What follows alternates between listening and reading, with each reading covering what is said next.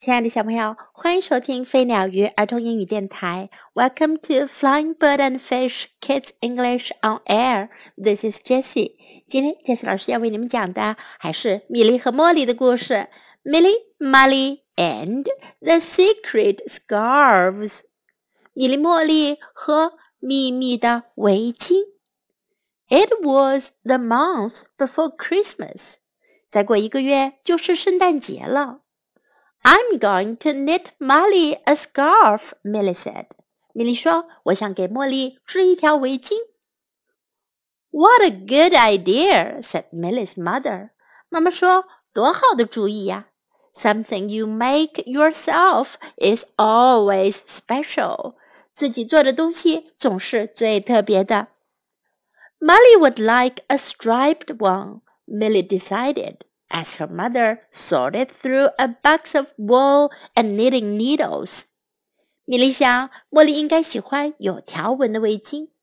妈妈帮她从箱子里找到毛线和织毛线用的棒针。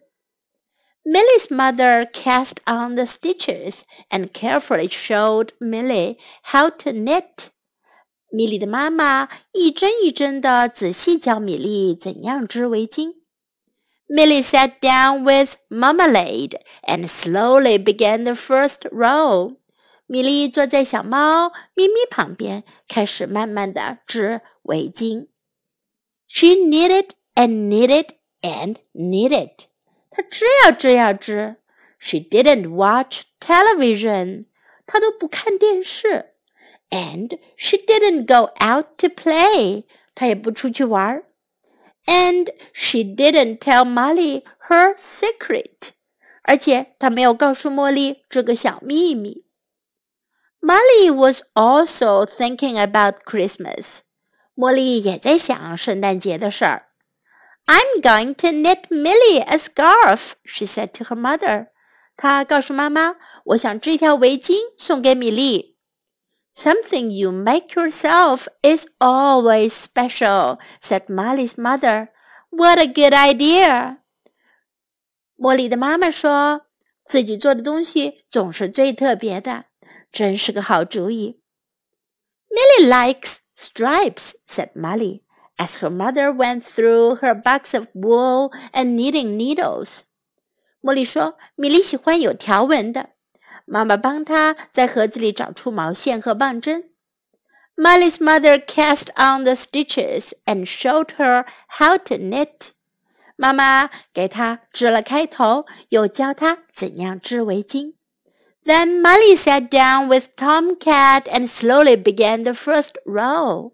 然后茉莉坐在汤姆猫旁边，开始慢慢的织围巾的第一排。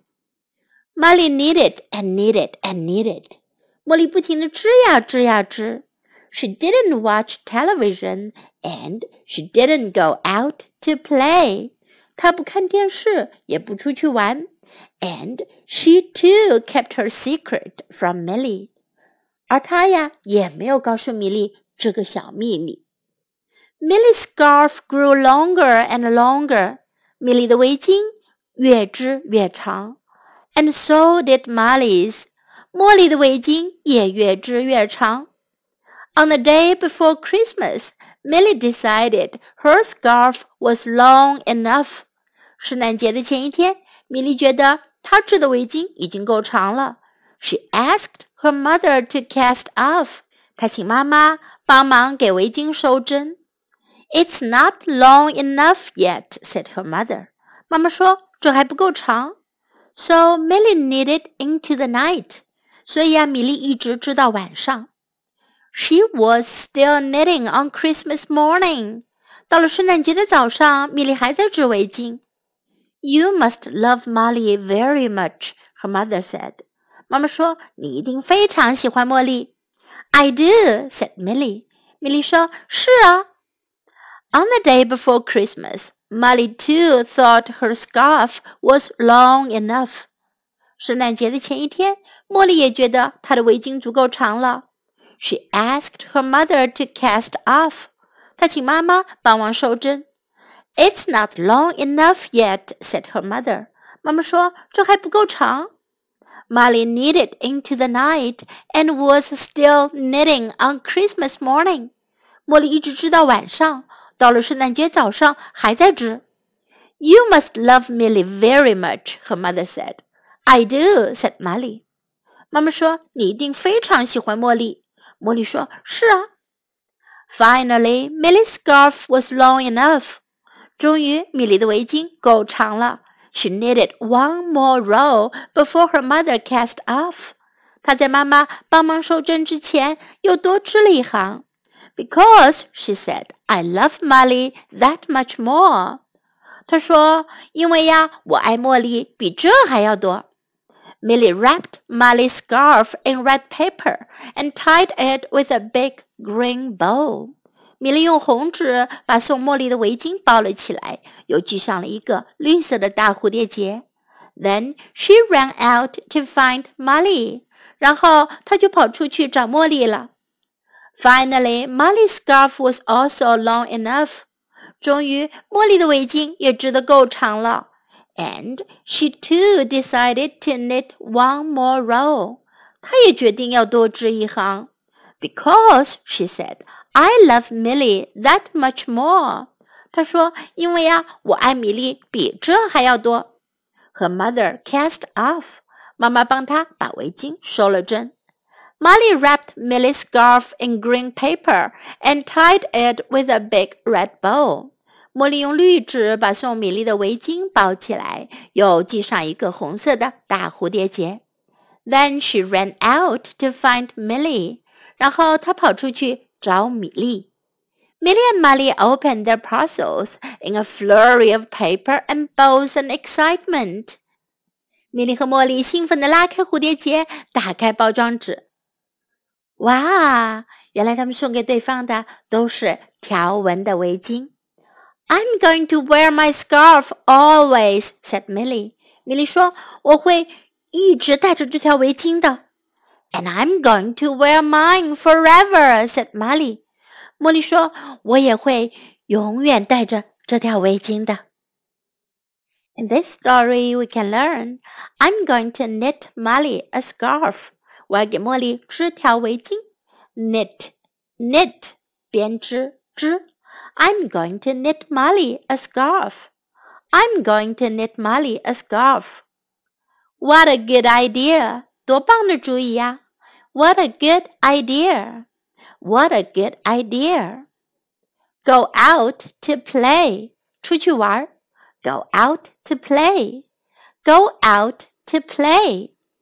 She didn't tell Molly her secret. 她没有告诉茉莉她的秘密。She didn't tell Molly her secret. She didn't tell Molly her secret. It's not long enough yet. 还不够长。It's not long enough yet. It's not long enough yet. I love Molly that much more. 我爱茉莉比这还要多。I love Molly that much more. I love Molly that much more. I'm going to wear my scarf always. 我要一直戴着我的围巾。I'm going to wear my scarf always. I'm going to wear my scarf always. Now let's listen to the story once again. Milly, Molly, and the Secret Scarves. We may look different, but we feel the same. It was the month before Christmas. I'm going to knit Molly a scarf, Milly said. What a good idea, said Milly's mother. Something you make yourself is always special. Molly would like a striped one, Milly decided, as her mother sorted through a box of wool and knitting needles. Milly's mother cast on stitches and carefully showed Milly how to knit. Milly sat down with marmalade and slowly began the first row. She knitted and knitted and knitted. She didn't watch television and she didn't go out to play, and she didn't tell Molly her secret. Molly was also thinking about Christmas. I'm going to knit Milly a scarf, she said to her mother. Something you make yourself is always special, said Molly's mother. What a good idea. Milly likes stripes, said Molly, as her mother went through her box of wool and knitting needles. Molly's mother cast on the stitches and showed her how to knit. Then Molly sat down with Tomcat and slowly began the first row. Molly knitted and knitted and knitted. She didn't watch television and she didn't go out to play, and she too kept her secret from Milly. Milly's scarf grew longer and longer, and so did Molly's. On the day before Christmas, Milly decided her scarf was long enough. She asked her mother to cast off. It's not long enough yet, said her mother. So Milly knitted into the night. She was still knitting on Christmas morning. You must love Molly very much, her mother said. I do, said Milly. On the day before Christmas, Molly too thought her scarf was long enough. She asked her mother to cast off. It's not long enough yet, said her mother. Molly knitted into the night and was still knitting on Christmas morning. You must love Milly very much, her mother said. I do, said Molly. Finally, Milly's scarf was long enough. She knitted one more row before her mother cast off. Because, she said, I love Molly that much more. Milly wrapped Molly's scarf in red paper and tied it with a big green bow. Then she ran out to find Molly. Finally, Molly's scarf was also long enough and she too decided to knit one more row. Because, she said, I love Milly that much more. Her mother cast off. Molly wrapped Milly's scarf in green paper and tied it with a big red bow. Then she ran out to find Milly. Milly and Molly opened their parcels in a flurry of papers and bows and excitement. I'm going to wear my scarf always, said Millie. And I'm going to wear mine forever, said Molly. 小朋友，你最好的朋友是谁呀？你有没有试过亲手给你的好朋友做一个礼物呢？Now time to say goodbye.